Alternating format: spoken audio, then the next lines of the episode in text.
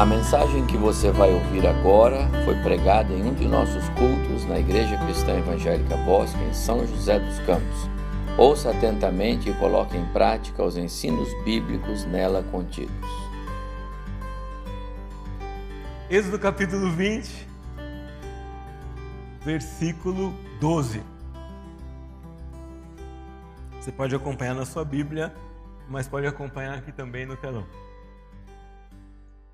Diz assim: Honra teu pai e tua mãe, para que se prolonguem os teus dias na terra que o Senhor teu Deus te dá. Honra teu pai e tua mãe, para que se prolonguem os dias na terra que o Senhor teu Deus te dá. O desafio que eu fiz no primeiro dia ainda vale. Você ainda pode continuar no seu trabalho de memorização dos Dez Mandamentos. Você vai ganhar uma nova porção da palavra de Deus.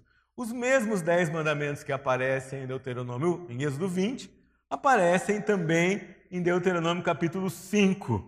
Ele diz assim: Honra a teu pai e a tua mãe, como o Senhor teu Deus te ordenou, para que se prolonguem os teus dias e para que te vá bem na terra que o Senhor teu Deus te dá. Um pouquinho diferente em Deuteronômio, porque Deuteronômio já é uma revisão, uma segunda promulgação, um segundo sermão do que já havia sido pregado por Moisés em Êxodo. Vocês se lembram?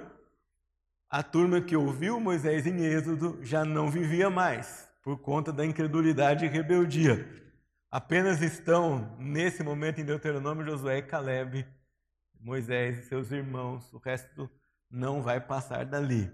E Moisés, então, em Deuteronômio, faz uma revisão desse mandamento. Por isso ele diz: honra teu pai e tua mãe como o Senhor teu Deus te ordenou. Já foi dito a primeira, a primeira vez. Enquanto eu pensava nesse mandamento, eu me lembrei de um filme que não vai ser do tempo dos mais novos ah, aqui, mas da minha geração, da geração do Maurício, né, já, já vai lembrar da trilogia chamada De Volta para o Futuro. Se você não viu, no YouTube tem na qualidade original ainda, né?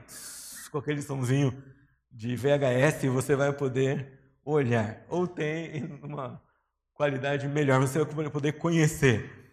Por que eu me lembrei dele? Porque quando a gente fala de família, pai, mãe, filhos, viajar no tempo seria uma proposta muito atraente. Se eu pudesse voltar no tempo e consertar algumas coisas que eu fiz em relação aos meus pais seria ótimo. Ah, eu queria voltar no tempo também e mudar algumas coisas que meu pai fez, seria muito importante. Me lembro que a segunda vez que meu pai começou as coisas na vida, ele trabalhava num açougue e foi tirado dele e ele começou de novo. E começou no negócio de venda, comerciante, o comércio meio que corre no sangue da minha família. E quando já estava tudo bem, né, a gente já tinha recomeçado, toda a vida já tinha sido refeita, um novo capital para fazer comércio estava pronto. Ah, e era comércio de miúdos de boi. Eu não sei quantos de vocês já viram, conhecem essas coisas, né? Coração, pulmão e essa coisa lá toda. E o comércio disso é sazonal, né? Uma boa parte do ano se vende, mas quando vai chegando assim outubro, novembro, Natal, o pessoal não quer saber de comprar essas coisas. Então, meu pai tinha que guardar isso em algum lugar.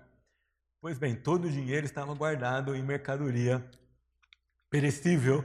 Quando a geladeira do lugar que armazenava essa mercadoria quebrou e tudo foi embora ah, de uma noite para outra. Ai, se eu pudesse voltar no tempo e dizer para o meu pai assim: tira tudo de lá, pai, agora, porque a geladeira vai quebrar e não vai ter salvação. Não tira, vamos lá, vamos carregar tudo, vamos arrumar outro lugar e vamos levar para isso para outro lugar. Mas não, mas não dá certo, não dá para fazer isso. Quando eu penso em filhos também, eu penso que seria ótimo viajar no tempo. Já pensou? Alguma coisa que der errado aqui no caminho com Marcos André Poliana, eu posso pegar uma máquina do tempo e lá na frente arrumar. Assim, ó, oh, tá vendo? Vamos dar uma ajeitadinha aqui. Ah, acho que não é por esse caminho. Acho que vocês precisam andar diferente. É isso que acontece nesse filme. E é tão interessante que quem escreveu esse filme, Bob Gallen, ele escreveu porque ele foi visitar o seu pai e na garagem ele achou um anuário, um livro de fotos da escola do pai. E ele começou a descobrir muitas coisas sobre o pai que ele não sabia.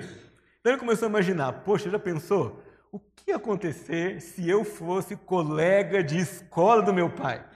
Como é que eu ia me comportar? Como ele ia se comportar? O que será que eu iria descobrir sobre ele se eu voltasse no tempo alguns anos e observasse o meu pai ou minha mãe no seu tempo escolar, no seu desempenho, talvez no ensino médio ou na faculdade? O que será que ia acontecer? Então ele inventou essa história, ele bolou essa história de poder viajar no tempo.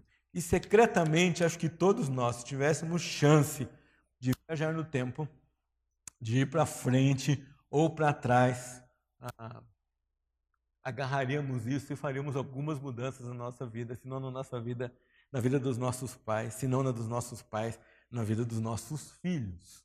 Se eu pudesse voltar ao futuro, é engraçado, mas é isso mesmo. Se eu pudesse voltar ao futuro, ou viajar para o passado, ou ir para o futuro, ou ir lá uma vez e voltar, o que eu faria? Mudaria meus pais, salvaria meus filhos, tentaria ficar rico, pensaria em mim ou ajudaria os outros? Nós não temos uma máquina do tempo. E não sei se um dia nós vamos ter. Mas nós temos um Deus que é misericordioso, temos um Deus que pode alterar o desenvolvimento da vida, temos um Deus, temos um Deus que pode fazer coisas extraordinárias. Mas esse lado não é comigo e com você.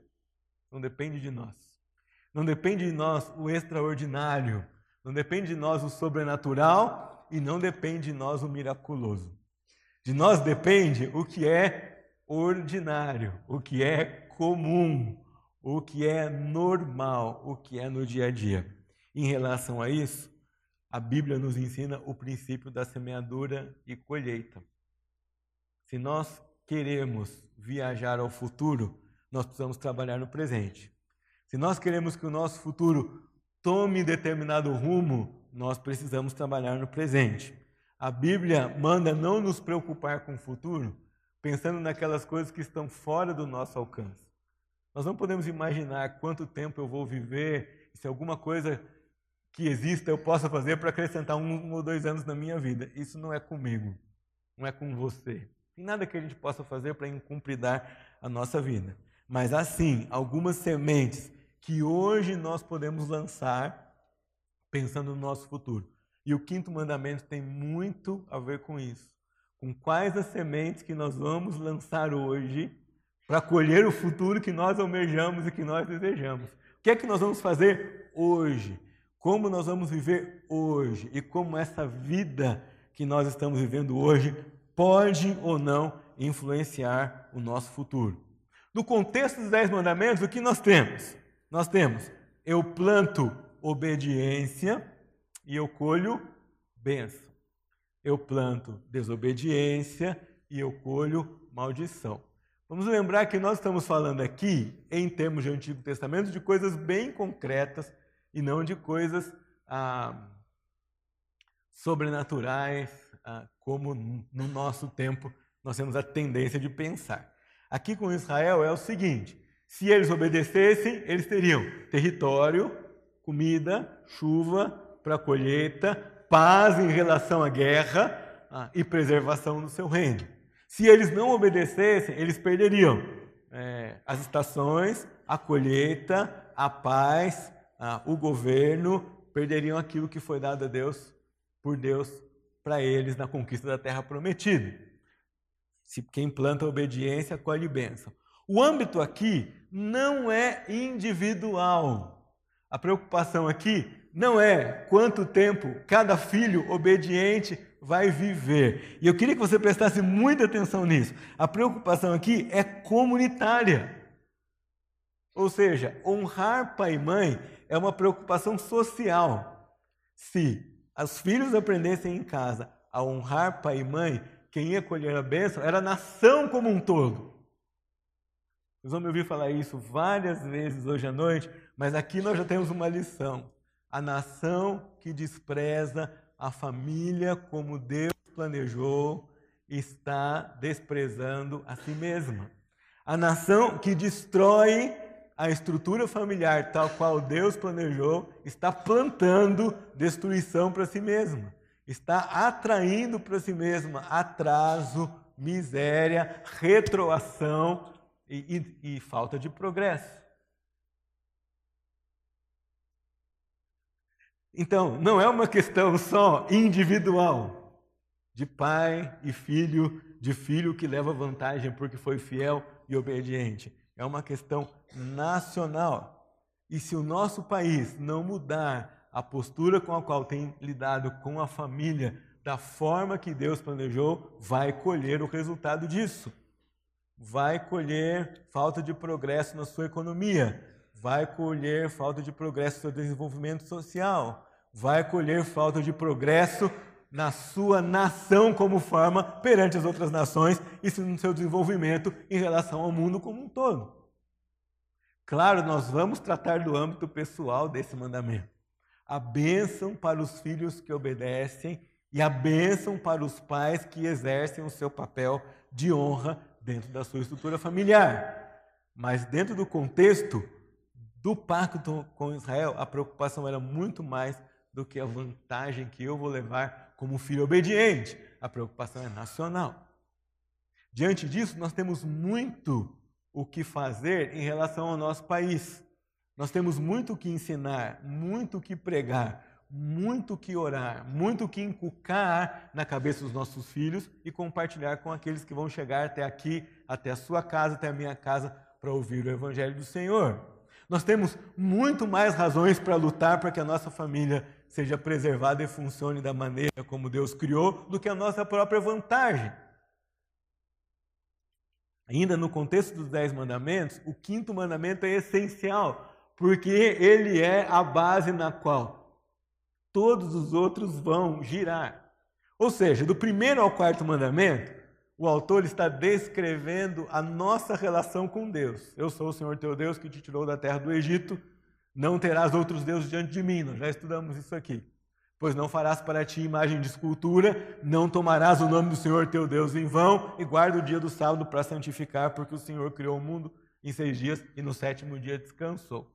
Esses quatro primeiros mandamentos vão regular a nossa vida com Deus. O quinto mandamento é o ponto de virada. É o ponto no qual Moisés para de orar, olhar para o relacionamento com Deus e vai olhar para o relacionamento do crente com a comunidade. Mas a partir de onde? A partir da família. Não é uma virada abrupta, nem é uma virada do nada. Antes de dizer para os israelitas, vocês não devem cobiçar, não devem matar, não devem dar falso testemunho. Ele diz: vocês devem honrar pai e mãe. Ou seja, o fundamento de uma vida social obediente é o fundamento de uma vida familiar obediente. Assim, como Deus é honrado no contexto do país, os pais seriam honrados em casa e promoveriam honra a Deus na sociedade. Então, o quinto mandamento não está ali por estar. Ele está ali cumprindo o seu papel importante, mostrando para nós como ele é fundamental para a combinação dos seis mandamentos que vêm depois, mas também como ele carrega em si mesmo os quatro que vieram é, antes dele e faz, então, o quinto mandamento, o link entre o Senhor Redentor e o povo redimido a partir de uma unidade menor que é a família.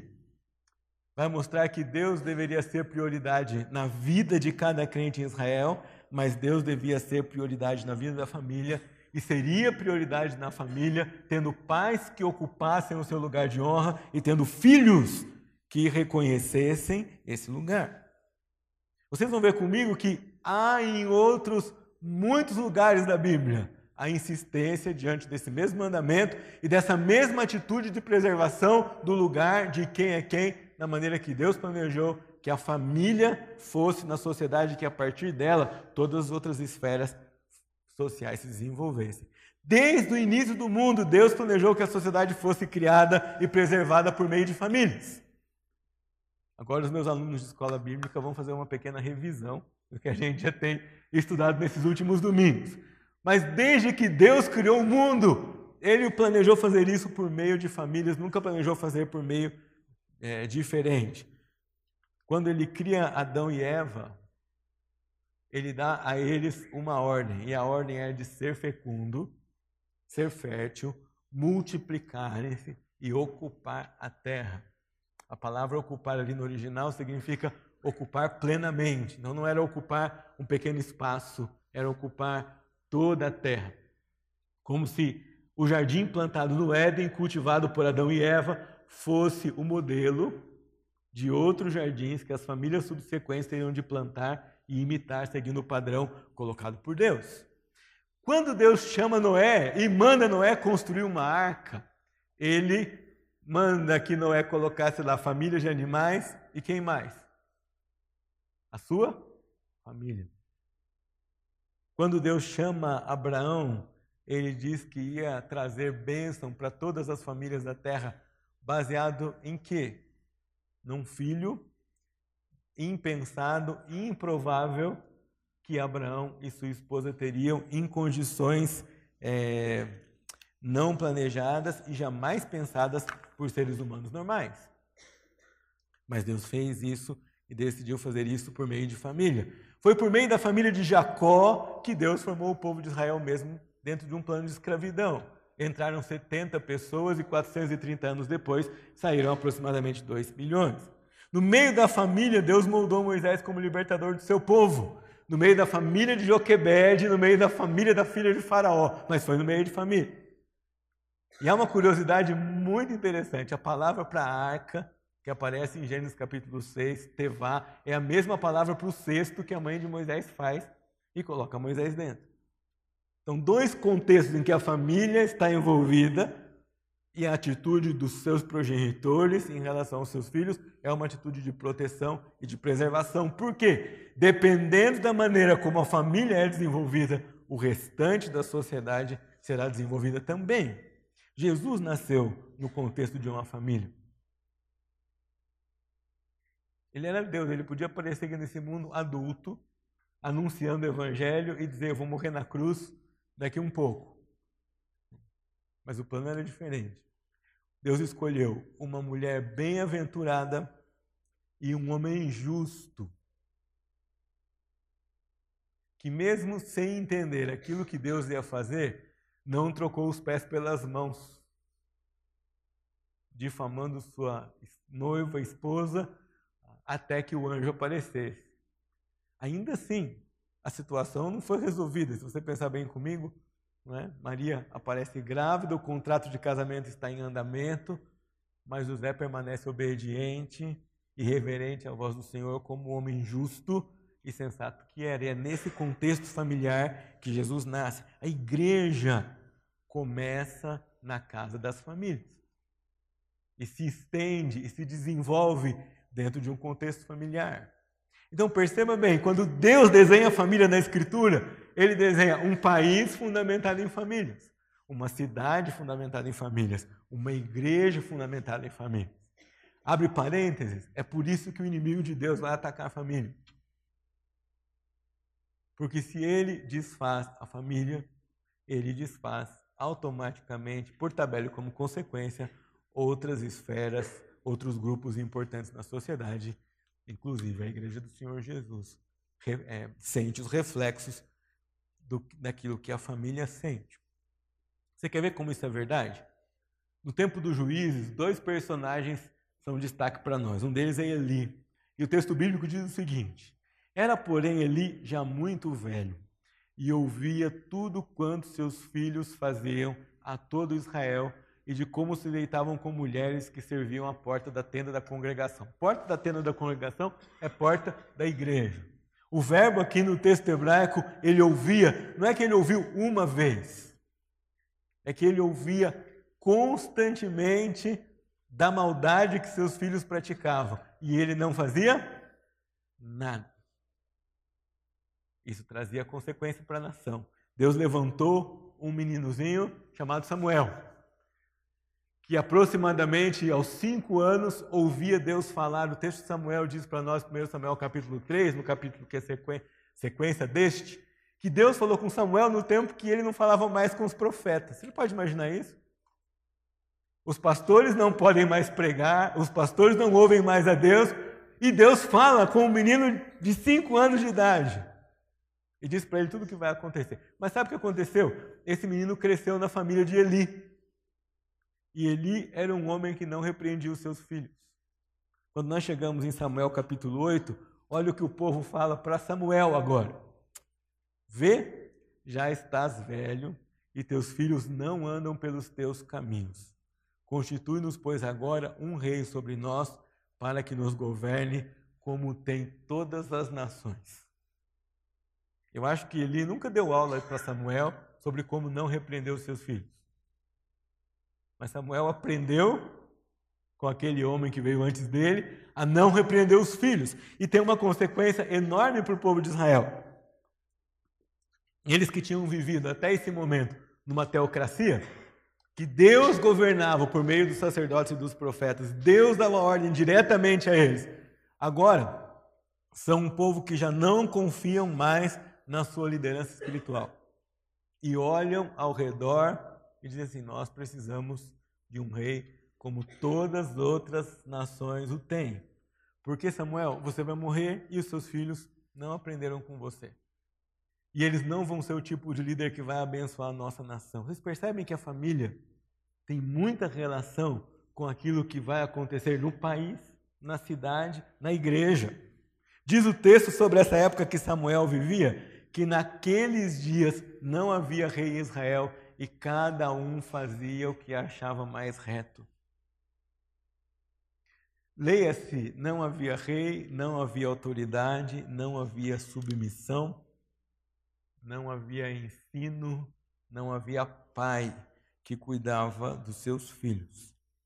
Se você quer ver isso como isso é verdade, leia os Juízes de 17 a 21. Você vai ver ali uma família muito interessante que resolveu ter uma igreja particular e resolveu contratar um pastor particular, porque queria fazer as coisas do seu jeito e não das coisas do jeito que o Senhor Deus mandava na sua palavra. Obediência e submissão são elementos importantes na vida de uma família e, consequentemente, na vida de uma igreja e na vida de uma sociedade, e são claramente ensinadas é, nas Escrituras. Queria que você lembrasse que Deus repete esse mesmo ensino em, vários outros, em vários outros trechos da Bíblia. Queria ler algum, alguns deles com vocês. O que maltrata seu pai ou manda embora sua mãe, filho é que envergonha e desonra. A quem amaldiçoa seu pai ou a sua mãe, apagar-se-lhe-á a lâmpada nas mais densas trevas. O que rouba seu pai ou a sua mãe diz: não é pecado, companheiro é do destruidor. Levítico 19, 3, que é um, um texto interessante porque é o texto do Código de Santidade, que descreve como Deus via uma vida santa no meio do seu povo, diz assim: Cada um respeitará sua mãe e o seu pai e guardará os meus sábados. Isso é um eco do que está lá em Êxodo capítulo 20. Eu sou o Senhor vosso Deus. Ou seja, a honra a Deus apareceria na honra que se dá aos pais. Diz Deuteronômio capítulo 8, versículo 1, que é de passagem o trecho que Jesus cita alguns versículos posteriores na quando da sua tentação. Diz assim: Cuidareis de cumprir todos os mandamentos que hoje vos ordeno, para que vivais e vos multipliqueis e entreis e possuais a terra que o Senhor Deus prometeu sob juramento a vossos pais. Atenção para isso aqui. Cuidareis de cumprir todos os mandamentos que hoje vos ordeno, para que vivais e vos multipliqueis. Multipliqueis de que maneira? Como pessoas que cumprem os mandamentos ordenados pelo Senhor. Aqui não é apenas aumentar, crescer como um povo, ser um país populoso, não. É em família mostrar como Deus quer, ou como Deus queria dentro da sua lei, e ainda quer hoje, que a família viva, portanto, que todo o resto da sociedade viva também. O profeta Ezequiel diz assim: No meio de ti desprezam o pai e a mãe, praticam extorsões contra o estrangeiro e são injustos para com o órfão e a viúva. Já deu para vocês perceberem nos textos que a gente leu que a coisa começa com o desatino na vida familiar e desanda e progride para desatinos sociais. No meio de ti desprezam o pai e mãe. Como consequência disso, praticam extorsões contra o estrangeiro e são injustos para com o órfão e a viúva. O ponto de partida é a família, mas a obediência e a desobediência dentro do contexto familiar não se restringem ao contexto familiar, e isso é muito importante que a gente note. Pais são chamados para liderar e controlar, mas também para submeter aos filhos com amor, autoridade espiritual que idosa e não abusa deles. Essa é a mensagem do quinto mandamento para mim e para você que somos pais. Mas, pastor, o mandamento diz: honra teu pai e tua mãe. O que é que eu tenho a ver com isso, já que eu sou pai? Ah, abra sua Bíblia comigo lá em Efésios, capítulo 4. Paulo vai pregar sobre esse mandamento aos crentes de Éfeso. E veja o que ele diz no versículo 2 e no versículo 3. Ele diz assim, Efésios 6, 2. Abra sua Bíblia, se ela é uma de papel, ou liga sua Bíblia se ela está no celular. Né? Acende a sua Bíblia se ela estiver no celular. Diz assim: honra teu pai e a tua mãe. E vem uma observação que é o primeiro mandamento com promessa, para que te vá bem e seja de longa vida sobre a terra. Mas ele expande o entendimento desse mandamento, que ele diz para nós: e vós pais, não provoqueis vossos filhos a ira, mas criai-os na disciplina e na administração do Senhor. Agora que nós já entendemos qual é o lugar do quinto mandamento, eu quero desdobrar esse quinto mandamento em duas lições. Uma lição para os pais e uma lição para os filhos. A lição para os filhos é clara. Os filhos devem obedecer aos pais.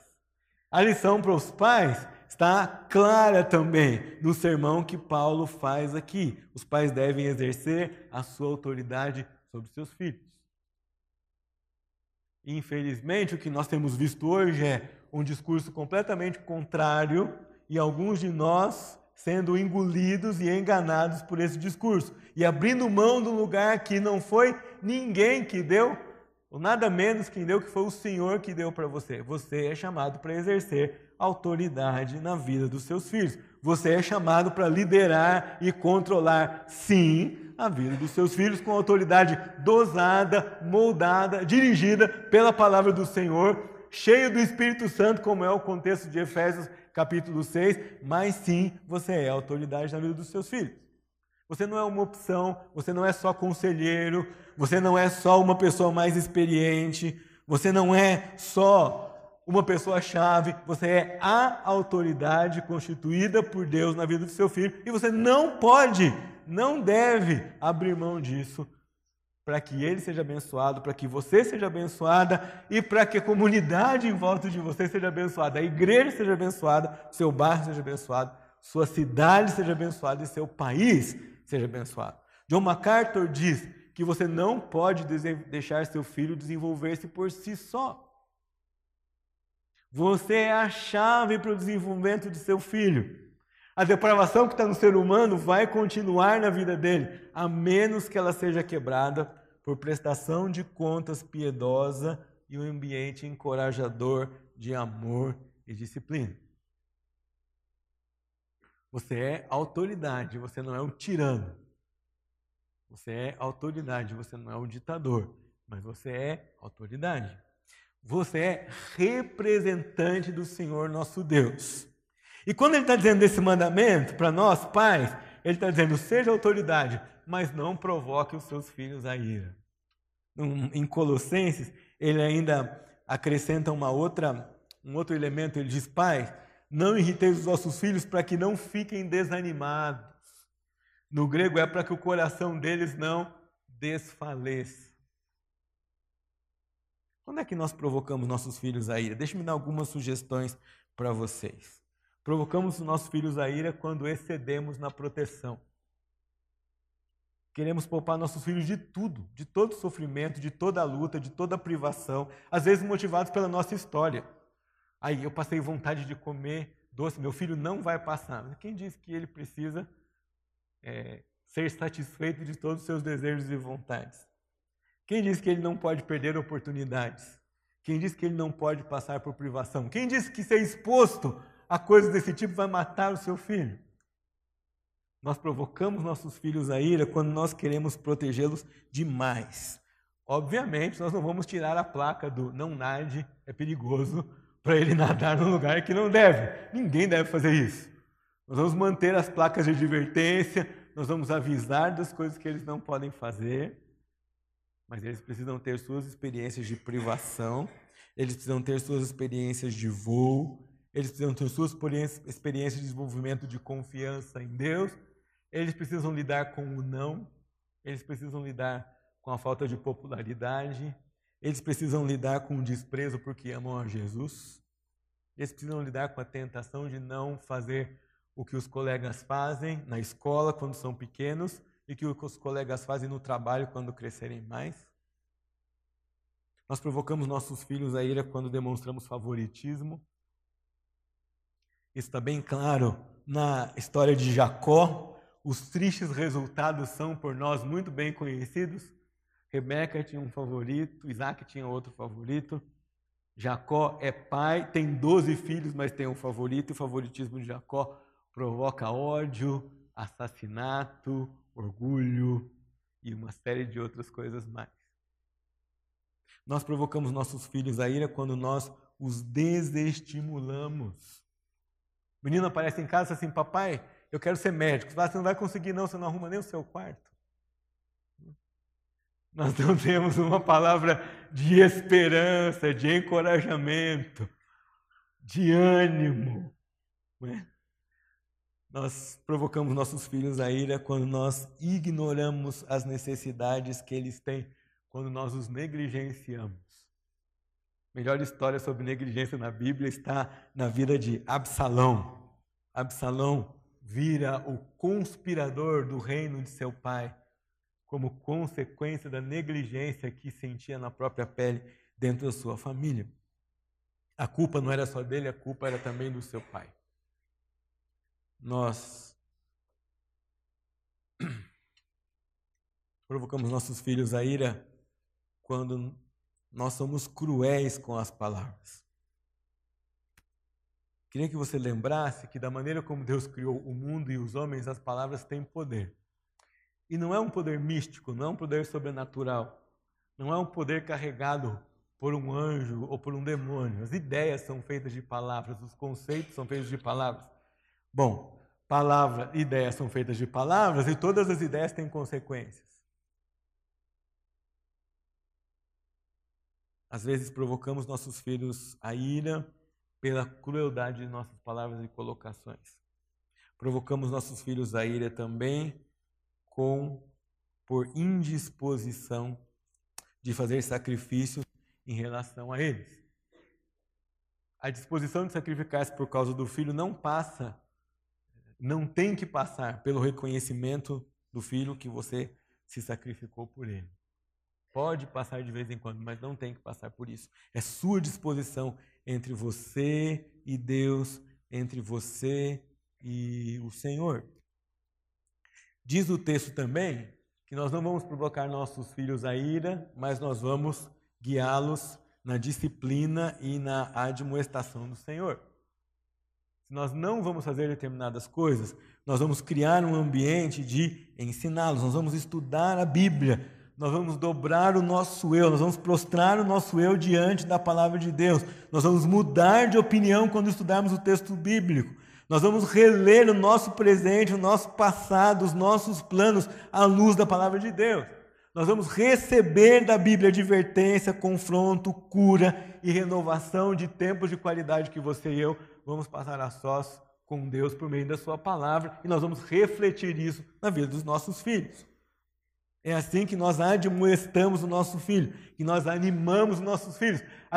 Admoestar significa não só animar, mas também significa dirigir.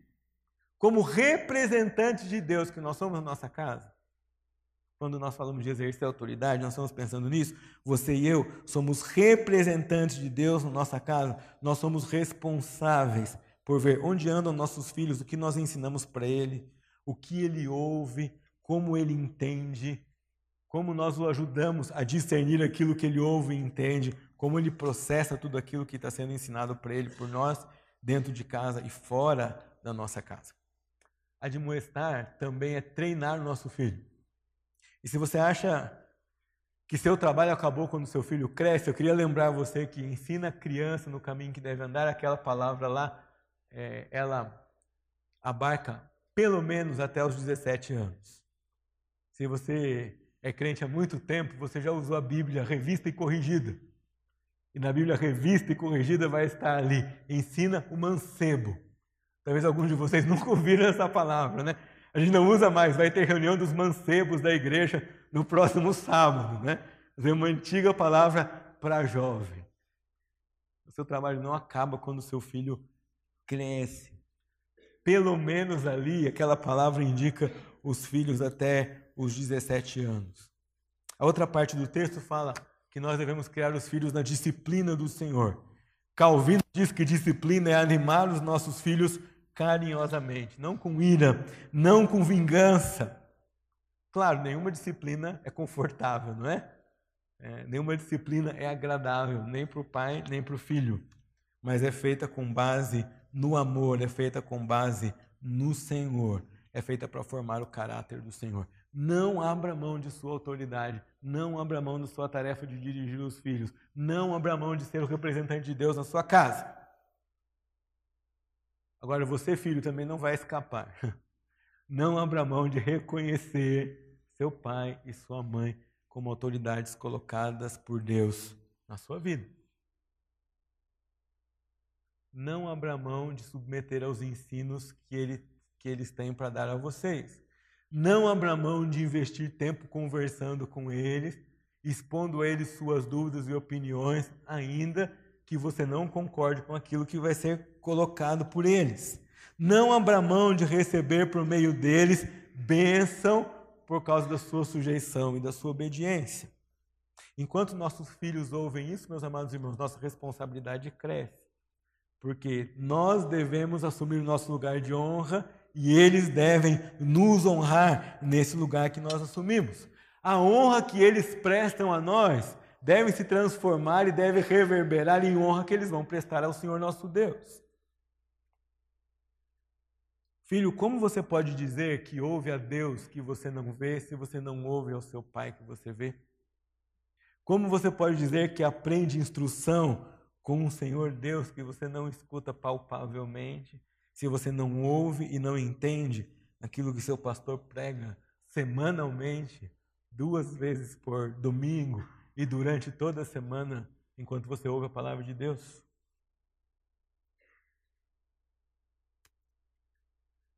Filho, qual é a sua postura em relação ao seu pai? Encare a realidade. Você e seu pai são diferentes. Vocês têm personalidades diferentes. Vocês têm idades diferentes. E é bom que seja assim. Seria estranho se seu pai chegasse na sua casa com a mesma cabeça, a mesma idade, mesmo vocabulário, as mesmas vontades que você. Ele é diferente, ele tem uma idade diferente, é de uma geração diferente, tem posturas e pensamentos diferentes. Vai discordar de você em muitas maneiras, mas deve ser honrado e valorizado porque faz isso com base na palavra de Deus e na vontade do Senhor. E você, pai, não abra mão no lugar que Deus deu a você e não vai dar a mais ninguém, é seu. Não tem outra pessoa que vai ocupar esse lugar na vida do seu filho, só você. É assim, com honra por parte dos filhos e com exercício de autoridade e liderança por parte dos pais, que nós vamos permanecer na terra que o Senhor, nosso Deus, nos dá. Essa terra hoje é muito mais do que território. É assim que nós vamos ter um lar abençoado, uma casa abençoada, um relacionamento abençoado. É assim que nós vamos abençoar a sociedade, é assim que nós faremos um país melhor. E não precisaremos desejar voltar ao futuro, ao passado, para consertar as coisas, porque nós vamos plantar o futuro que Deus planejou para nós, que é um futuro baseado na obediência na Sua palavra. Nós vamos semear obediência no presente para colher bênção no futuro. Talvez você teve um conflito com o seu filho nesta semana. Ah, o assunto em ter um conflito com o filho não é quem vai ter, qual opinião vai prevalecer, mas é quando os dois vão entender, por meio de exercício de maturidade e liderança do pai e da mãe, a voz do Senhor naquele assunto que estão discutindo. E vão todos, como família, se submeter ao Senhor. Isso é semear obediência no presente para colher bênção no futuro. Isso é viver no presente olhando o futuro. E se o futuro chegar com as suas surpresas e com coisas com as quais não contávamos, nós ainda podemos continuar em obediência ao Senhor, suportando as lutas e as provações que a vida vai trazer para nós. Porque nós temos Deus, o nosso Pai, que vai ser honrado por nós. E Ele não erra. Uma coisa é certa, eu como pai, você como pai, você como mãe, nós vamos errar. Nós somos humanos. Uma vez, numa palestra para pais, o palestrante, o pastor, disse exatamente isso. Olha, eu tenho certeza de uma coisa. Todo mundo olhou para ele e falou assim: você vai errar. Sabe, uma mãe que estava do meu lado fez assim, ó. Como se tivesse murchado uma bexiga e ao mesmo tempo como se ela tivesse tomado de alívio aquela frase: ai, não é só comigo. Sim. Mas Deus não nos chamou para viver no erro. Deus nos chamou para viver na obediência. E depois que nós erramos, iluminados pela palavra de Deus, nós consertamos, nós pedimos perdão a quem quer que seja necessário e nós recomeçamos baseados na palavra de Deus. Honra teu pai e tua mãe. Reconheça o lugar que é devido ao seu pai e à sua mãe. Reconheça que Deus deu esse pai e essa mãe para você. Meu pai e minha mãe ainda não conhecem ao Senhor, então ore por eles insistentemente, todos os dias, com todas as suas forças. Queria terminar contando para vocês, quando eu era pastor de crianças, havia uma menininha na igreja e a mãe não era crente. E toda vez que a gente ia começar o culto de criança, dizia: queremos orar. Quais serão? Qual, qual, era um, qual é o motivo de oração de vocês? Aquela menina levantava a mão e eu já sabia o que ela ia dizer. Ela ia dizer assim: Pastor, eu queria que minha mãe conhecesse a Jesus. Essa menina orou pela mãe, eu calculo mais ou menos uns quatro anos. E um dia, quando todos estavam no culto, a sua mãe se rendeu aos pés do Senhor Jesus. A coisa não era fácil, sabe? Ela chegava para a mãe e dizia assim: Mãe, você não conhece Jesus, mas você precisa conhecer. Se você não conhecer Jesus, você não vai experimentar a vida como ela é, você vai continuar desobedecendo a Deus. Uma vez ela ganhou umas chineladas por causa disso. Na segunda vez, você acha que ela desistiu? Ela chegou assim: Mãe, você pode até me dar chinelada, mas eu tenho que falar para você: você precisa conhecer Jesus. Ah, não adianta, é o único jeito, é a única solução para a sua vida. Sabe o que essa menina estava fazendo? Ela estava honrando o pai e mãe. Ela estava dizendo: Mãe, você precisa conhecer o Deus que eu conheço. E a sua vida não vai mais ser a mesma. Honrar pai e mãe também, filho, significa orar pelo seu pai e pela sua mãe. Vou dizer para você: a nossa tarefa como pai e mãe não é fácil. Se você acha que ser filho é difícil, que obedecer ah, é um sufoco, que aguentar as limitações que nós como pais temos que colocar para você, eu vou dizer para você, ser pai não é fácil. Quando você olhar para o seu pai para a sua mãe, honrá-lo também significa ore por ele. Olhe para que ele tenha a sabedoria de Deus. Olhe para que ele tenha o fruto do Espírito. Olhe para que ele seja cheio do Espírito Santo de Deus. Ore para que ele consiga ser o representante de Deus na sua vida. E Pai, não abra mão do lugar que é seu. Abra mão do filho que Deus deu para você cuidar. Não abra mão dos tesouros preciosos que Deus colocou na sua mão. Que ouvimos e aprendemos, Sibeli leu no começo do culto, nós não encobriremos a próxima geração. E é isso que o mandamento pede de nós, pais, e pede de vocês, filhos. E pede de nós, pais e filhos.